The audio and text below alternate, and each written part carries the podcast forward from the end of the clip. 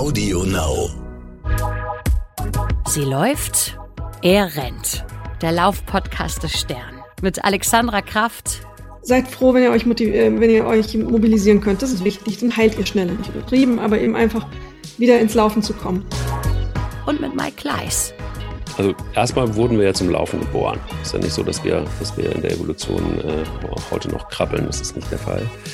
Und immerhin hast du damit auch eine wirklich großartige Möglichkeit, die Kontrolle über deine mentalen Fähigkeiten zurückzuerlangen.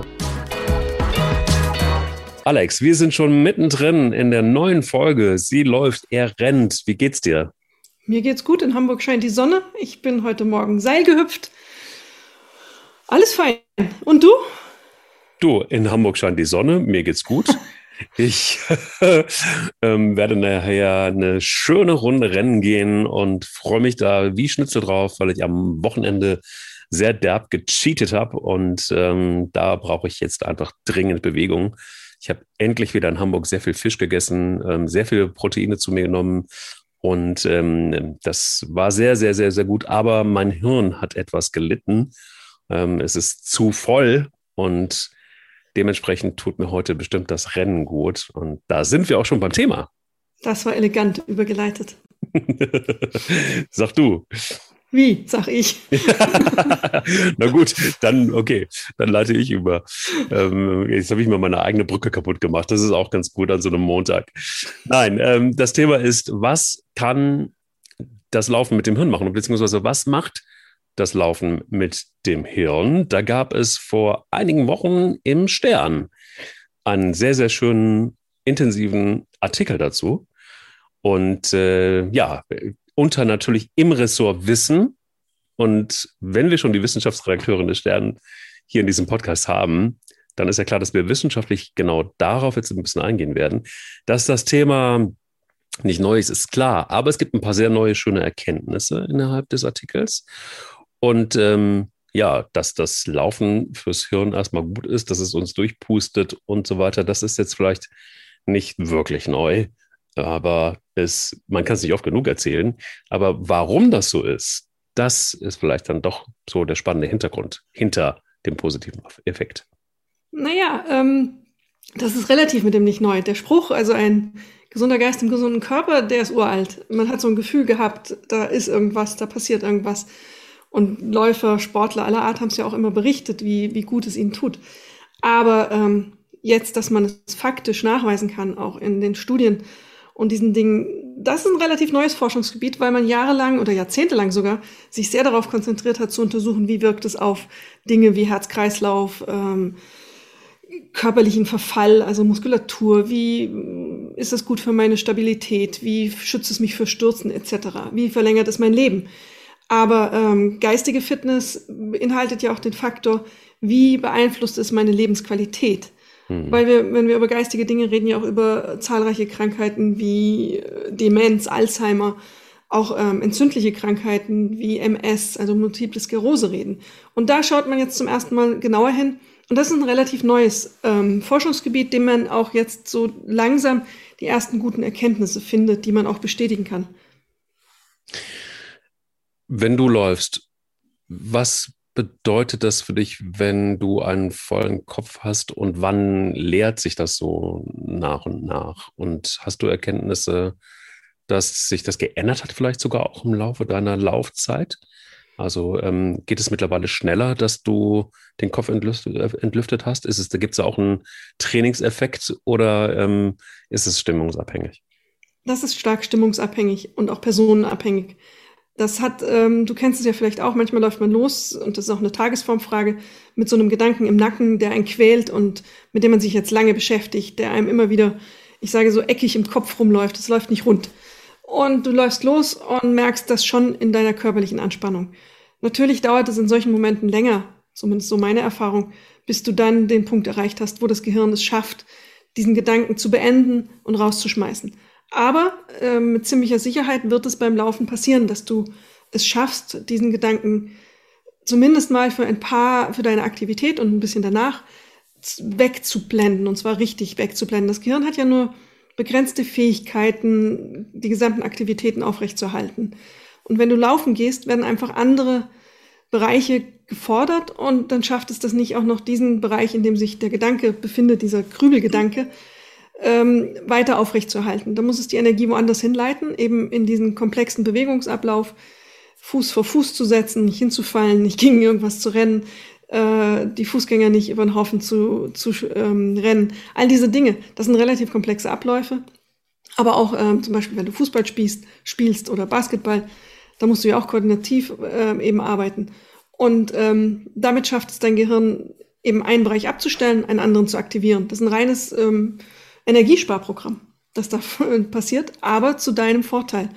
Und ein Trainingseffekt, wie gesagt, ich glaube nicht, und ich finde auch, kenne auch keine, keine Studien dazu, die das belegen. Es ist tagesformabhängig ähm, und auch vielleicht ein bisschen typabhängig, wie sehr man es schafft, ähm, wirklich sich darauf einzulassen, jetzt auf die Bewegung, diesem Laufen nachzufühlen. Und dann kommt das. Irgendwann passiert es. Mit ziemlich großer, großer Sicherheit. Und äh, es wirkt ja auch nach. Musstest du ja auch kennen. Du kennst ja sicher auch Tage, an denen du losgelaufen bist mit einem fiesen Gedanken und jetzt brauche ich eine Lösung dafür und nee, krieg sie nicht hin. Und dann gehst du raus und eine halbe Stunde später ist alles erstmal gut. Deshalb ähm, sollte man vielleicht Golf spielen. Ich habe gehört, beim Golfspielen ist es noch viel intensiver sogar, ähm, weil man sich da so auf, ja, ohne Quatsch. Es gibt, das ist da so ein bisschen auch das Geheimnis, warum viele Manager übrigens Golf spielen, ähm, weil sie sich, berichten sehr, sehr viele, auf diesen kleinen Ball konzentrieren und sich tierisch fokussieren müssen. Genau das, was du gerade gesagt hast, nämlich, dass das eine, der eine Teil des Hirns sich dann abschaltet und sich voll konzentriert auf diesen kleinen Ball und äh, dass, dass er richtig getroffen wird und die richtige Richtung und so weiter und so fort. Das wirkt für viele fast meditativ. Aber was du angesprochen hast, um auf mich zurückzukommen, ist, ähm, ich spiele kein Golf. Ich, hab, also, ich, ich bin der Klassiker. Ich hau da immer so Grasnarben rein, dann irgendwie in diesen schönen ähm, Abschlagplatz.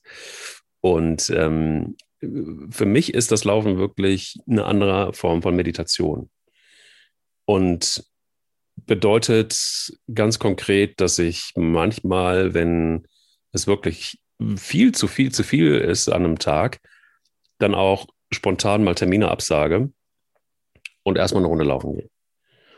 Ähm, weil ich da genau weiß, in 95 Prozent der Fälle funktioniert es, dass ich zurückkomme und dann einfach auch wieder mehr Energie habe. Nicht nur für den Körper, sondern einfach auch für die Seele. Und ähm, es passiert aber auch, das will ich ehrlich sagen, dass es gar nicht funktioniert. Also, dass mich, vielleicht sollte ich dann eher laufen, nicht rennen. Ähm, das ist der Unterschied. das ist der Unterschied. Dass ich dann einfach überhaupt nicht entspannt bin, sondern noch gestresster bin, mein Kopf noch voller ist, ich noch hektischer bin und noch weniger Lust auf irgendwas habe, weil ich dann einfach auch viel zu schnell bin vielleicht. Ähm, denn für das Rennen braucht man eigentlich schon per se einen freien Kopf. Ähm, Thema Marathon zum Beispiel, das wird uns in der nächsten Folge beschäftigen. Was spricht dafür, was spricht dagegen? Aber das Rennen selber kann eben einfach auch noch mal mehr Stress erzeugen. Das heißt, nicht unbedingt immer ist das Laufen oder beziehungsweise je nachdem, wie man läuft, das Richtige, um den Kopf frei zu kriegen. Das, du hast ein äh, wichtiges, ganz, ganz wichtiges Stichwort gesagt, deswegen gehe ich da jetzt so dazwischen mal. Ähm, Stress, ist, Stress ist das Stichwort. Äh, alles, was du an sportlicher Aktivität machst, dass du kom äh, kombinierst mit Stress und dir Stress machst, also jetzt muss ich hier besonders schnell laufen und jetzt muss ich es rauslaufen und austoben, das kippt ins Negative. Ähm, ganz klar, das ist nicht gut. Du musst trotz allem versuchen, wenn du dann diesen Sport treibst, nicht äh, loszurennen wie von Sinnen, im wahrsten Sinne des Wortes. Oder beim Fußball nicht wie verrückt hinter deinem Gegner herzuhechten und die Blutgrätsche anzusetzen. Das ist aus vielen Gründen einfach falsch. Und wenn du deinem Gehirn einen neuen Stressfaktor gibst, dann äh, hilft es auch nichts. Dann ist das einfach konkurrierende Aktivitäten. Aber wenn du es richtig machst, dann, und ich glaube, man kann es richtig machen mit leichten Mitteln, sich einmal vorher hinsetzt und ähm, sich klar macht, jetzt gehe ich laufen, auch mal tief durchatmet, mal diese Atmung, ähm, nicht so diese flache Atmung, die man ja hat, wenn man Stress hat, eben nur bis zur Hälfte in die Lungen zu atmen, sondern einfach mal richtig tief in den Bauch reinatmen, den Sauerstoff richtig in den Körper reinlassen und sich so ein bisschen vorher beruhigt und auch beim Laufen dann sich ab und zu mal sagt, jetzt fühle ich mal in meinen Körper, jetzt versuche ich mal die ganzen Anspannungen rauszulassen. Also diese zehn Sekunden beim Laufen, die Muskeln durchzuchecken und zu sagen, wo klemmt's? Wo bin ich jetzt hier richtig, richtig noch verspannt? Wo ist der Stress? Wo sitzt es? Wenn du das ein bisschen machst, zu Beginn und auch mittendrin, wenn du merkst, es ist nicht in Ordnung jetzt, ich werde nicht locker, dann ähm, wirst du vom Laufen profitieren. Und vermutlich, um, Laufen ist in dem Sinne wirksam, sehr wirksam, aber vermutlich, wenn du einen so extremen Stresslevel hast, wie du ihn beschreibst vorher, um loszulaufen, hast du ja schon einen Effekt. Du hast es reduziert. Aber ob es dann ganz weggeht, ist die andere Frage. Und deine Bemerkung zum Golf finde ich interessant. Da gibt es in der Tat eine Studie dazu, aber auf einem anderen Bereich. Also Stress beziehungsweise ähm, das Konzentrieren auf diesen Ball, ob das so ablenkt, weiß ich nicht. Da finde ich auch nichts zu. Aber was natürlich äh, ein Faktor ist, man bewegt sich, man läuft, spazieren gehen ist ja auch eine Form der akt körperlichen Aktivität. Da passiert ja auch schon das, was man beim Laufen eben noch sieht. Und das heißt ja nicht, weil man es schneller macht, wirkt es mehr äh, aufs Gehirn, sondern es wirkt beides fast gleich. Aber beim ähm, Golfen hatten die Uni Paderborn zum Beispiel festgestellt, dass man, wenn man älteren Leuten die Aufgabe und ein, ein gutes Trainingsprogramm gibt über mehrere Wochen, ich glaube ein Vierteljahr war es in diesem Fall, dann ähm, konnte man merken, dass die Alterungsmarker im Gehirn sich verbessert haben. Und ähm, das ist ja ein, ein, guter Effekt. Also das ist nur eine Kombination aus Konzentration, die da gefordert ist, und die Bewegung. Körperlich wieder, der Körper setzt wieder Stoffe frei, die dann positive Abläufe in Gang setzen. Was war für dich das Neue in dem Artikel der Kollegin? Was war für dich so, wo du gesagt hast, ja, guck mal, das sind jetzt so ein paar Aspekte, die waren mir nicht so klar?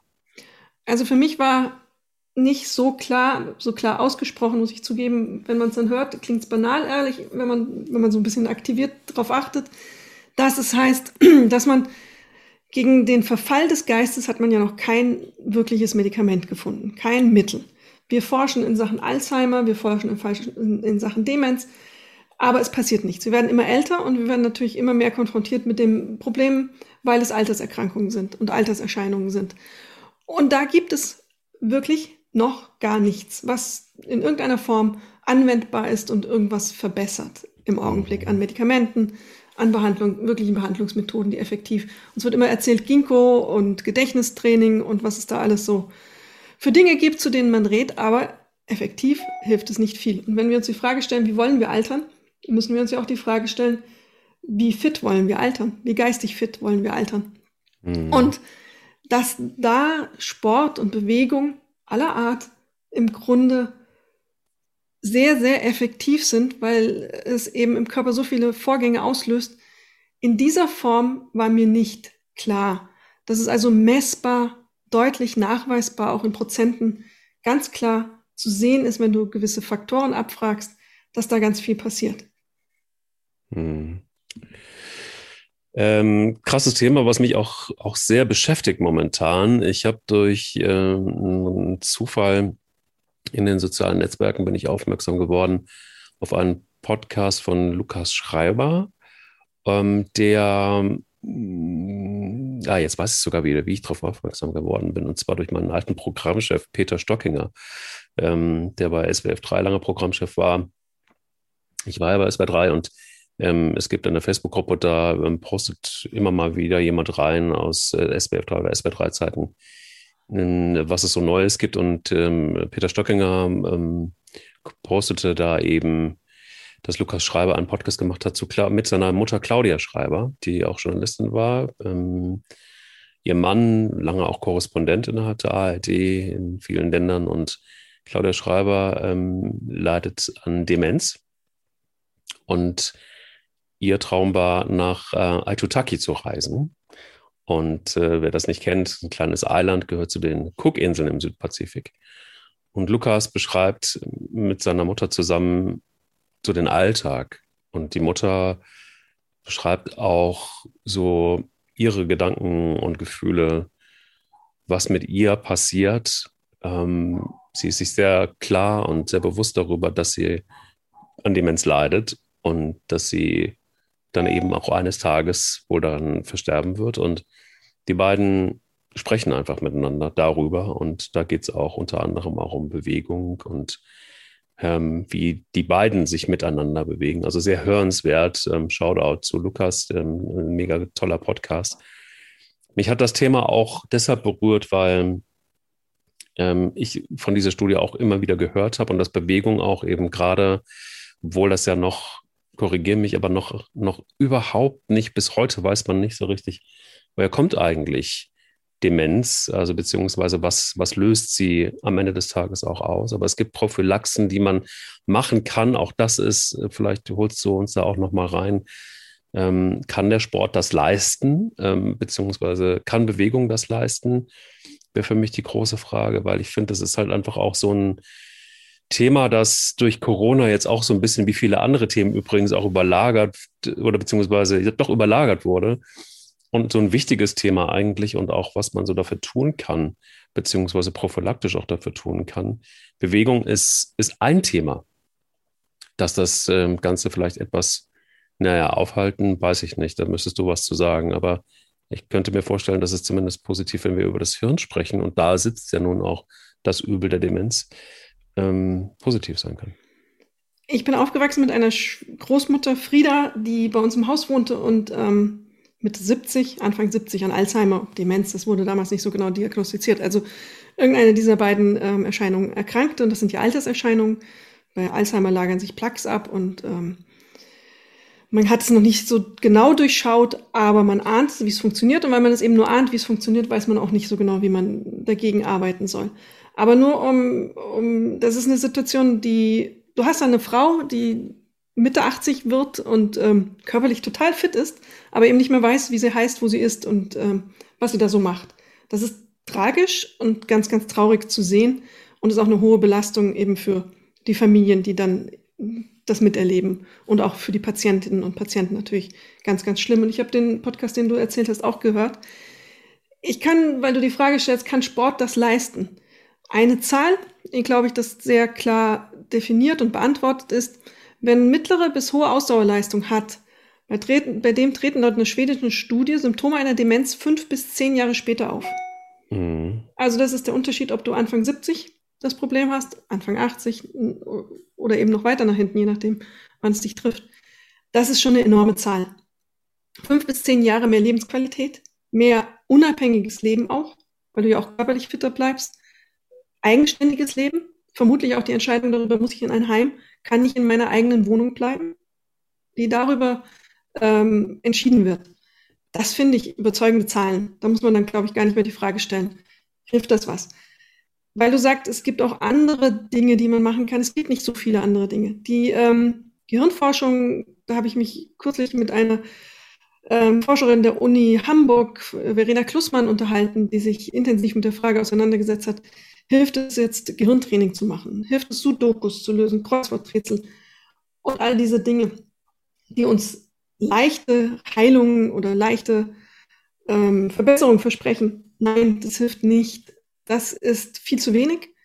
Und auch die sagt, das Effektivste, was du tun kannst, ist es, Sport zu treiben. Das kommt immer wieder, egal mit welchem Bereich in der Medizin du derzeit sprichst, setzt sich immer mehr durch. Sport, Bewegung, das ist das Ding. Früher hat man ja so den Leuten geraten, ihr müsst euch schonen, wenn ihr Verletzungen habt. Selbst da sagt man mittlerweile, wenn ihr irgendwelche äh, Knieverletzungen etc. habt, seid froh, wenn ihr euch äh, wenn ihr euch mobilisieren könnt. Das ist wichtig. Dann heilt ihr schneller, nicht übertrieben, aber eben einfach wieder ins Laufen zu kommen. Die Heilkraft der Bewegung ist in allen Bereichen belegt und besonders im Gehirn erfährt man immer mehr darüber, wie, wie positiv das wirklich für uns ist. Da sind einige Studien im Gange im Augenblick und ähm, total spannend. Also es gibt kein Argument dagegen. Es gibt auch Studien übrigens, die belegen, dass das Gehirn von Ultramarathonläufern nach einem Lauf um bis zu 6% schrumpfen kann. Also gut, einige, also die Gehirnzellen, einige Minuten später sind die, einige, einige Monate später ähm, sind die wieder startklar. Ähm, es ist aber naheliegend, dass eine körperliche Anstrengung auch anstrengend fürs Gehirn ist. Denn immerhin, das habe ich nachgelesen und das war mir so nicht bewusst, verwendet das Hirn bis zu 20 Prozent der Kalorien deines Körpers. Finde ich schon eine ganze Menge. Aber auch die, daran sieht man auch ähm, für alle Renner unter uns, ähm, Ultramarathon, 6 Prozent schrumpft das Hirn, ist eine ganze Menge. Habe ich nicht gesehen, kann ich nichts zu sagen. Ich weiß nicht, wer sie gemacht hat. Die 20 Prozent Energie im Gehirn stimmen das ist so, ja. Ähm, bis zu, sagt man. Und ähm, was im Gehirn ja jetzt passiert, wir haben es jetzt so unkonkret gesagt, dass das Gehirn einige Bereiche anschaltet, andere aus. Nicht mhm. an und aus, sondern runterfährt ein bisschen. Ähm, Man könnte sagen, wir haben den Frontalkortex, dort werden die Pläne geschmiedet, Entscheidungen getroffen und Reize verarbeitet. Der ist immer sehr aktiv, wenn, wenn wir arbeiten, wenn wir Stress haben und so diese Dinge tun, die wir im Augenblick im Homeoffice gerne tun. Jetzt gehen wir laufen und dieser Frontalkortex fährt seine Aktivität runter. Die Gleichförmigkeit der Bewegung beim Laufen besonders ausgeprägt. Wir müssen ja diese Schritte koordinieren, das ist immer wieder dasselbe, sorgt dafür, dass der motorische Kortex aktiviert wird. Das ist ein anderer Bereich im Gehirn. Der zieht jetzt die Energie und der wird versorgt und ähm, das befreit dann den Frontalkortex davon, dieses weiter zu grübeln, voranzutreiben. Das wird abgestellt, das passiert dann. Ähm, das ist wie so ein kleiner Neustart, wenn man es ganz vereinfacht sagen möchte, für das Gehirn. Und das wirkt auch nach. Es ist jetzt nicht so, dass du nach Hause gehst und wupp, ich bin wieder in der Haustür und jetzt schalte ich den Frontalkortex wieder an. Nee, man konnte das in EEG-Messungen auch nachweisen, ähm, dass das 30 bis 45 Minuten lang so ist, dass das Gehirn besonders entspannt ist. Die Aktivitäten bleiben in diesen Bereichen so lange heruntergefahren. Also profitierst du während des Laufens und nach dem Laufen, nach der Bewegung. Laufen sage ich immer nur wieder stellvertretend im Grunde erstmal für Bewegung, aber Laufen ist in diesem Bezug auch das Effektivste, was man tun kann. Hm. Ähm, vielleicht ist noch ein Aspekt nicht so unwesentlich. Zumindest geht mir das so. Und wenn ich mit, mit Läufern spreche, dann, ähm, ja, dann ist überall so ein grüner Haken dran. Ähm, also erstmal wurden wir ja zum Laufen geboren. Ist ja nicht so, dass wir, dass wir in der Evolution äh, auch heute noch krabbeln. Das ist nicht der Fall. Ähm, und wenn man so die Entwicklung der, der Menschheit näher betrachtet, ähm, dann wird das auch ganz klar. Und immerhin und das finde ich ganz äh, für mich relativ klar, hast du damit auch eine wirklich großartige Möglichkeit, die Kontrolle über deine mentalen Fähigkeiten zurückzuerlangen. Also das Laufen hilft dir erwiesenermaßen auch dabei, zu deiner Aufmerksamkeit dorthin lenken zu können, ähm, wo du so brauchst, also Ablenkungen auszuschalten und, und, und äh, kognitive Probleme zu lösen. Und das ist sowas, wo ich gerade das Trailrunning zum Beispiel total faszinierend finde. Es hat sowas äh, Golforeskes fast, weil du ähm, da ja, wenn du diese kleinen Trails hast, diese kleinen Pfade mit vielen Steinen und so weiter, mal abgesehen davon, dass man da vielleicht auch unbedingt äh, Stabi-Training vorher machen sollte, ähm, um da gut durchzukommen. Aber es hat wirklich sowas, du musst dich total konzentrieren, du musst dich auch total auf den Boden konzentrieren, auf ähm, die Begebenheiten konzentrieren und du merkst, oder so zumindest ist mir das so gegangen immer wieder, dass du die, die, deine mentalen Fähigkeiten richtig auflädst, auch wenn es in dem Moment, wo du es tust, wahnsinnig anstrengend ist, das Ganze. Und auch nicht ungefährlich, weil du versuchst ja trotzdem auch nach vorne zu kommen. Ähm, dann könnte es auf jeden Fall trotzdem eine gute Idee sein, sowas ähm, das ein oder andere Mal. Oder du nimmst den Hund übrigens mit zum Laufen. Ja, ähm, wir waren beim Traillaufen und, und, und bei ja, den mentalen Fähigkeiten, die du tatsächlich durch das Laufen auch wieder ähm, verbessern kannst. Was sagt die Wissenschaft dazu? Das ist richtig und ähm, da gibt es auch wieder, sage ich immer mein Lieblingssatz, da gibt es immer viele Studien zu. Mhm. Ähm, zusammengefasst kann man erstmal sagen, wenn du laufen gehst, dann ähm, wird alles stärker durchblutet, dein Gehirn auch, das ist schon mal gut. Äh, das aktiviert aber auch Wachstumsfaktoren auch aus den Muskeln, die dann in den Körper geschwemmt werden, ins Gehirn gelangen unter anderem und dort äh, bilden sich neue Verbindungen zwischen Nervenzellen zum Beispiel. Ähm, das ist zum Beispiel Laktat wird frei, freigesetzt und ähm, fördert dieses Wachstum und auch die Ummantelung der Nervenfasern, was ja gut ist ähm, und auch vor Krankheiten schützt, wie MS zum Beispiel. Das hat man früher angenommen, dass ähm, gar nicht mehr möglich ist, ner neue Nervenzellen zu bilden. Also nach dem Motto, was einmal tot ist, kommt nicht wieder. Das hat man mittlerweile völlig über den Haufen geworfen. Das geht. Man kann das wirklich wieder ähm, aktivieren und dadurch kann man Sport, manche Ärzte nennen das auch wie Dünger für das Gehirn ähm, ansehen. Das sind ähm, wirklich gute Abläufe, die dort ähm, aktiviert werden. Nährstoffe führen zur Neubildung von Gefäßen, Nerven und Synapsen, all dieses. Das ist alles positiv. Und das ist dann auch messbar im Ergebnis eben, dass die Konzentration, was du ja sagst, Aufmerksamkeit wird gesteigert ähm, und das Gedächtnis. Das sind so die drei Faktoren, die am meisten ähm, profitieren von der Bewegung, von der Aktivität.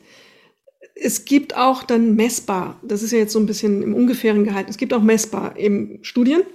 Das hat zum Beispiel die Deutsche Sporthochschule gemacht. Äh, die haben Sporttraining mit Senioren gemacht, sechs bis zwölf Monate nach Beginn haben sie dann immer wieder nachgefragt, äh, wie geht's euch und auch Gedächtnistests gemacht.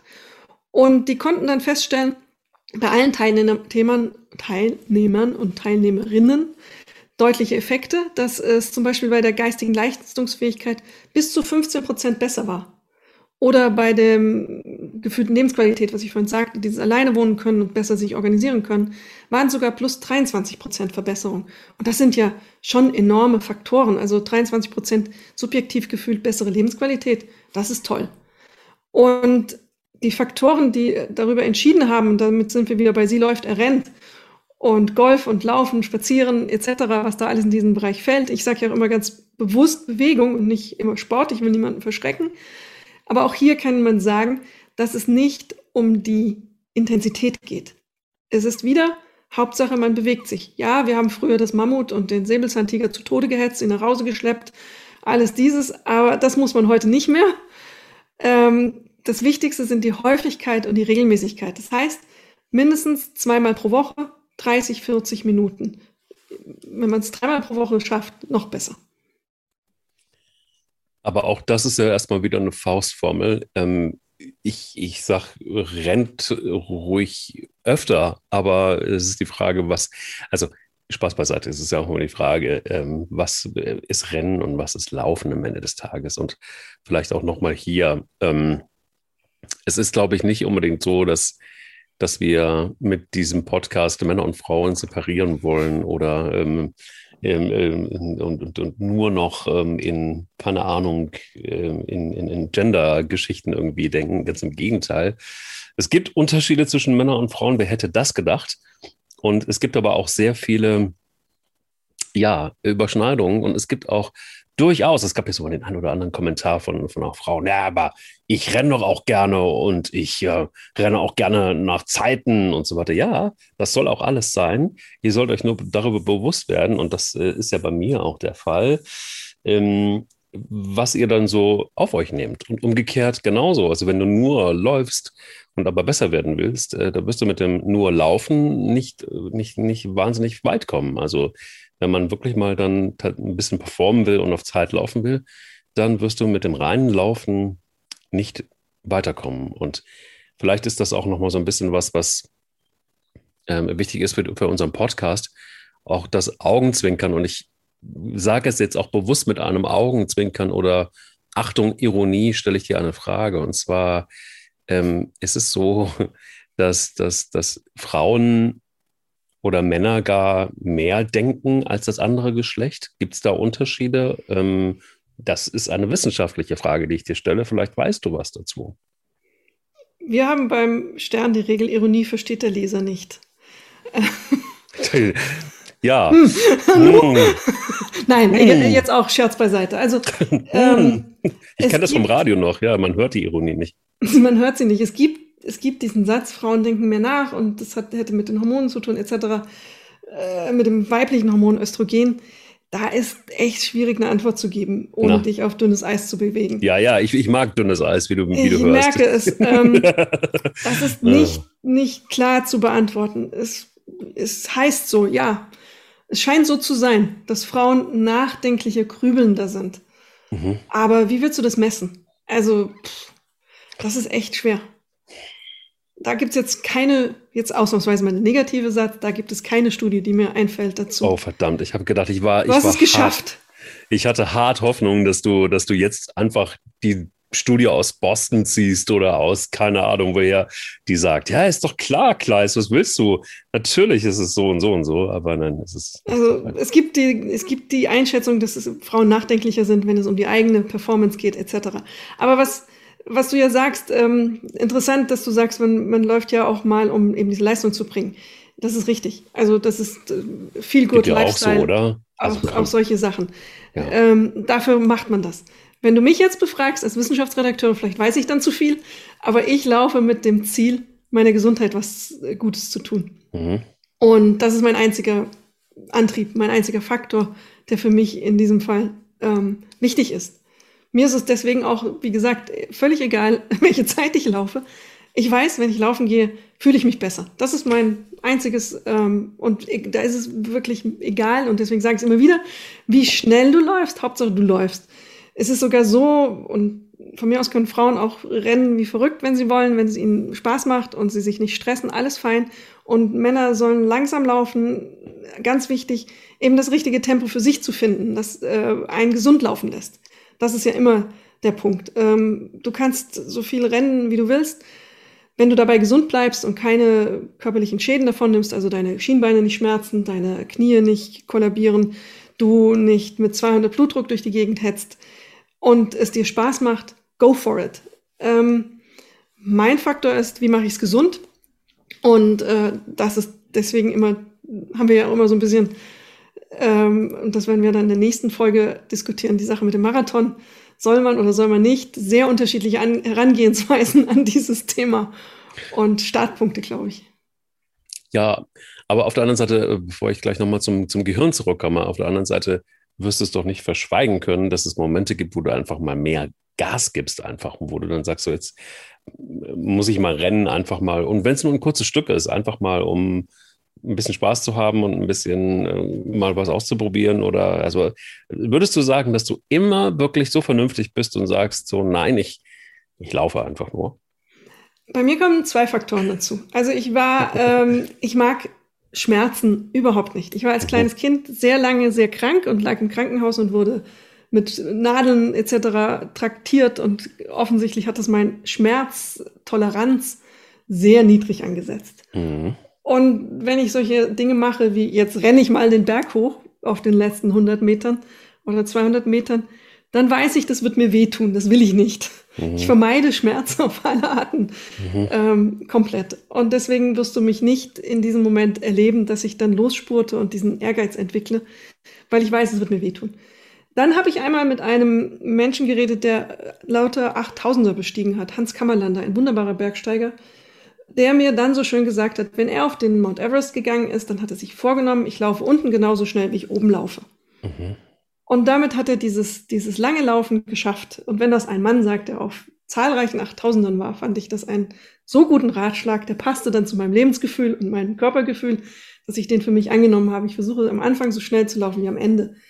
Und als dritter Faktor, wieder mein Satz, da gibt es auch eine Studie, die sagt nämlich, wenn du am Ende diesen klassischen Schlussspurt hinlegst, ja. kann das dazu führen, dass du deinen Trainingseffekt umwandelst. Also ins Negative eher ähm, gehst, weil du dich überanstrengst, es übersäuert und diese kurze, ähm, starke Auslastung kann also negativ wirken. All diese Faktoren führen bei mir dazu, dass ich versuche, mein Laufen einem, ich mache jetzt, man sieht es jetzt nicht im Podcast, aber ich mache jetzt so diese Handbewegung, eine flache Linie. Ähm, es ist ein steter Fluss, wenn ich laufe. Klingt sehr vernünftig. Und ähm, äh, klingt auch sehr durchdacht. Und da komme ich gleich nochmal einfach auf das, was wir vorhin besprochen haben, zurück. Und zwar gehen wir mal davon aus, dass Läufer Doppelpunkt innen ähm, einfach Individuen sind und jeder mehr oder weniger denkt. Also ich glaube, es ist immer, ich finde es auch immer schwierig, dann immer so zu, zu separieren, wer denkt jetzt mehr und so diese klassischen Schubladengeschichten finde ich schwierig. Wobei ich sympathisch finde, dass du ähm, gesagt hast, naja, also man denkt daran, dass es eventuell so sein könnte. Aber egal, ob jetzt Männer mehr denken oder Frauen mehr denken, ich glaube, das ist dann vielleicht dann doch ein bisschen auch ähm, hoffentlich individuell von Menschen abhängig. Ähm, würdest du sagen, dass es deutlich auch helfen kann zu laufen, wenn man grundsätzlich ein Mensch ist, der dazu neigt, zu viel zu denken und alles zu überdenken und alles klein zu denken und vielleicht auch noch mit ins Bett zu nehmen und vielleicht auch noch davon zu träumen und am nächsten Morgen aufzuwachen und immer noch dieselben Gedanken zu haben. Also das, was du gerade eben angesprochen hast, die Linderung, ist es möglich, dass das auch gelindert werden kann durchs Laufen? Das wird definitiv gelindert. Also man weiß ja, dass beim Laufen auch Glückshormone ausgeschüttet werden, Serotonin, Dopamin. Die führen natürlich auch zu einem Effekt. Dann haben wir dieses Unterbrechen der Denkschleife. Das ist ja wie diese Ruhepause das Gehirn, man, man kommt dann, die Stresshormone sinken, das ist schon mal gut. Und man hat auch festgestellt, dass ähm, das so eine Art Stresskiller ist, wenn man laufen geht. Aus all diesen gesagten Gründen und so eine Art Rückzugsraum, in dem man sich befindet für diese Phase. Ähm, und das wurde auch untersucht an Leuten, ich glaube, die waren 500 oder 600 Tage in Isolation. Auch in der Antarktis-Mission hat man das immer wieder gerne angeschaut, weil die sind ja sehr isoliert und für sich und das ist ja Stress für den Körper. Und ähm, die, die Sport getrieben haben, haben zum Beispiel weniger Stress empfunden. Und das hat sie ein bisschen abgehärtet offensichtlich. Sie konnten auch besser schlafen und kamen besser zur Ruhe. Und das sind ja zwei Faktoren, die extrem wichtig sind. Wenn du in so einer Denkschleife bist und dann noch schlecht schläfst, dann ist das ein, ein großes Problem. Dann wirst du immer mehr dich da reinsteigern und wirst immer müder und immer erschöpfter und umso erschöpfter du wirst, umso stärker reagierst du auf Stress und kommst da nun schwer wieder raus. Und das kombiniert eben durch Bewegung äh, mit den Glückshormonen, das ist schon eine kleine Abhärtung, die man da macht gegen dieses Problem, gegen dieses ähm, mentale Erschöpfen, vielleicht würde ich es jetzt mal nennen, mentale Stressen. Das ähm, ist Laufen, Bewegung sehr effektiv gegen. Interessant. Ähm, also ich finde, dass, dass, dass, dass man auch viele Dinge wieder reparieren kann. Du hast es gerade eben ja schon mal so ein bisschen auch angerissen. Aber ähm, ich habe mal gehört von einer, einer, Studie von der University of Ottawa war das, glaube ich. Ähm, und zwar war es da so, wenn du eine aktive, die haben mit Mäusen, wie sie das oftmals ähm, äh, machen, ja auch geforscht und die haben festgestellt, eine agile, ähm, trainierte Maus, da ist es so, ähm, dass das unter anderem ähm, den Hirnstoffwechsel beeinflusst. Und bei faulen Mäusen war es äh, weit entfernt davon. Das heißt also, auch eine heilsame Wirkung auf das Gehirn, ähm, so wie wir es gerade eben auch schon angerissen haben, ist, ist ja auch total ähm, wie soll ich sagen, also auch medizinisch erwiesen. Ich finde aber auch krass, dass, dass solche Körperteile oder auch solche, überhaupt, dass der Körper in der Lage ist, sich nicht nur zu regenerieren, sondern dass du auch die Möglichkeit hast, mit dem Laufen ähm, richtig Boden gut zu machen, im wahrsten Sinne des Wortes. Ja, das heißt also auch wirklich nachhaltig dafür zu sorgen, dass es dann im Körper besser geht. Das ist ähm, total interessant und auch der Faktor, den du sagst, der wichtig ist, einmal auszusprechen, egal in welchem Alter du anfängst damit, wenn du mit 40 anfängst, sehr gut Sport zu treiben, 30 noch besser, aber wenn du mit 70 sagst, ich fange jetzt ein Aktivitätsprogramm an, ist das für dein Gehirn und dein Körper, jetzt reden wir ja heute über das Gehirn hauptsächlich, für dein Gehirn sehr hilfreich und sehr gut. Also du profitierst enorm davon. Ich habe mal äh, mit einem Professor darüber geredet, der hat diese wunderbare Studie auch aus Norwegen, glaube ich, zitiert. Da ähm, haben sie in einem Altersheim so ein Bewegungsprogramm begonnen mit den äh, dort lebenden Senioren und Seniorinnen und haben die ein bisschen aktiviert, relativ low-key. Man sagt also nicht so irre viel, aber haben die aktiviert. Und es war dann so, dass die alle körperlich profitiert haben, das war kein Thema, geistig auch. Und am Ende wollten welche aus dem Altersheim wieder ausziehen, weil sie viel besser drauf waren als vorher und einen viel besseren Selbstständigkeitsfaktor und Gedächtnisfaktor hatten als vorher. Und das sind ja tolle Ergebnisse, wenn du das siehst. Ähm, hier die Uni Hamburg hat es auch in einer Studie gemacht mit Verena Klussmann, von der ich vorhin sprach. Die haben Teilnehmerinnen einem intensiven Sportprogramm unterzogen, wirklich zwei, dreimal die Woche äh, was gemacht mit denen, die vorher nichts gemacht haben. Ein Ausdauer- und Muskeltraining. Und äh, parallel hatten sie dazu eine Gruppe, die einen Computerkurs gemacht hat. Und in ihrer geistigen Leistungsfähigkeit waren beide Gruppen am Ende gleich. Also das ist ein enormer Fortschritt gewesen für eine Bewegungsgruppe eben diese Ziele auch zu erreichen, die eine Computerkursgruppe erreicht hat, die sehr komplexe Dinge gemacht hat. Und das ist doch sehr ermutigend, wenn du sagen kannst, egal in welchem Alter du damit beginnst, du wirst davon profitieren. Ja, also ähm, du wirst da dafür, davon profitieren und ich, ich, ich, ich beschreibe es immer anders. Also das Laufen ist, wenn man es, ja, auf, auf, wenn ich es beschreibe, was mein, mein Hirn angeht, dann ist es irgendwie so ein bisschen, ich beschreibe das immer so als wie als Dünger.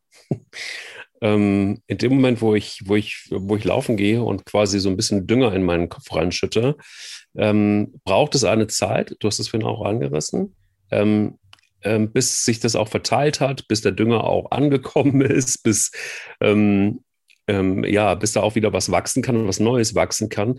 Und meistens auch erst nach dem Laufen, logischerweise. Ne? Also so während des Laufens ähm, empfindet mein Hirn das so als, als eine Art von Meditation.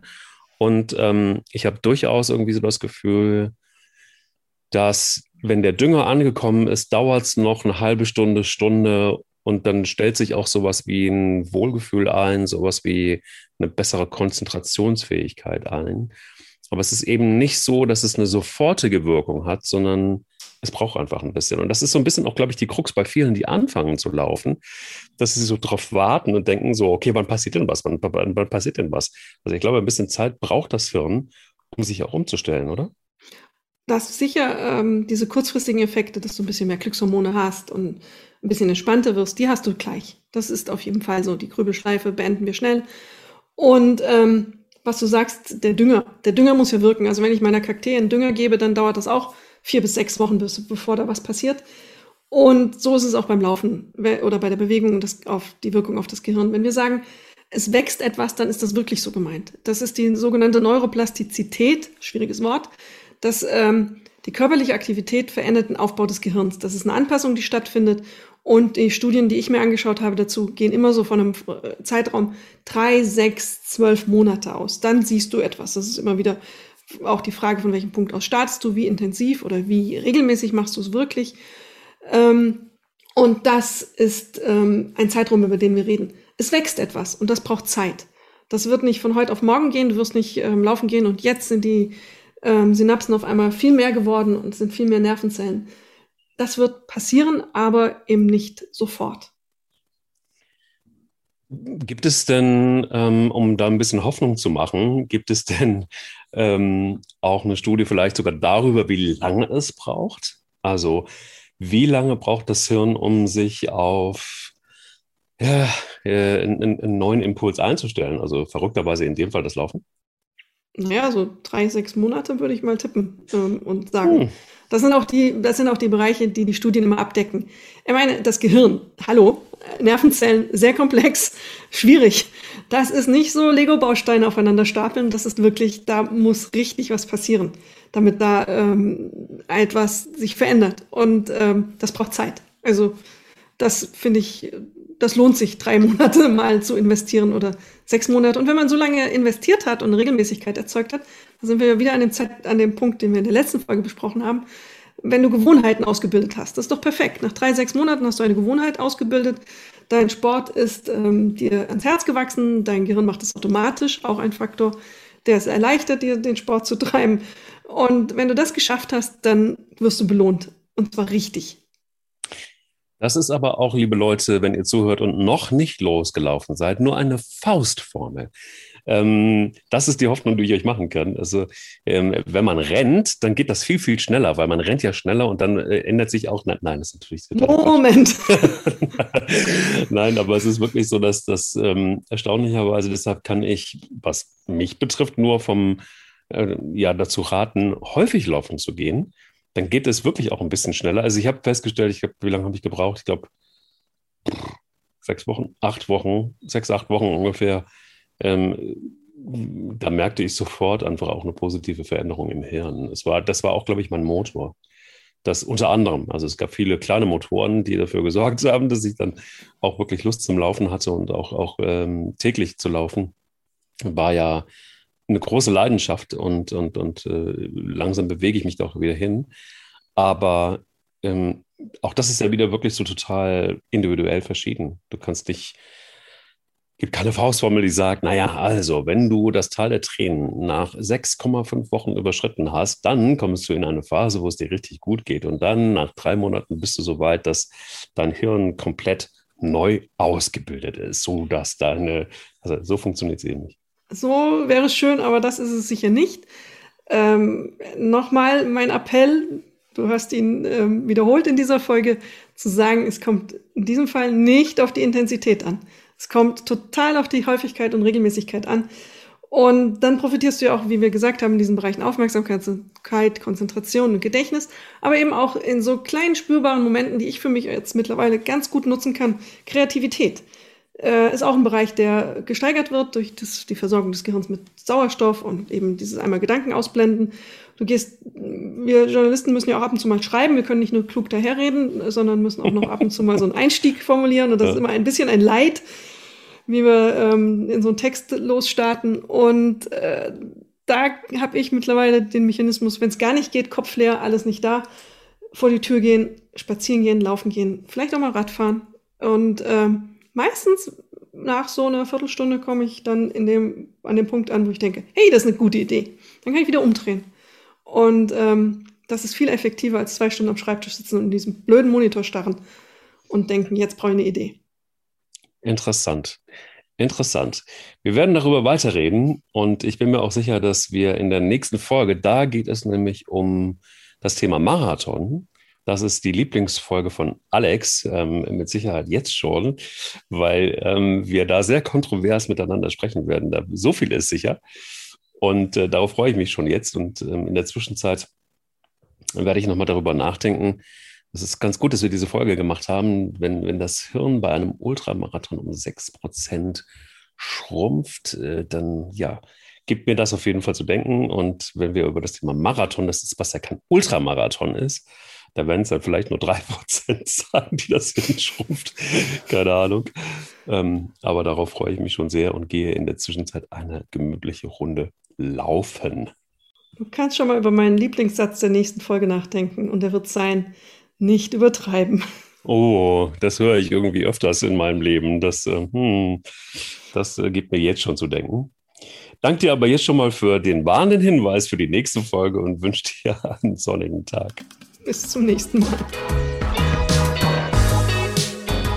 Sie läuft, er rennt.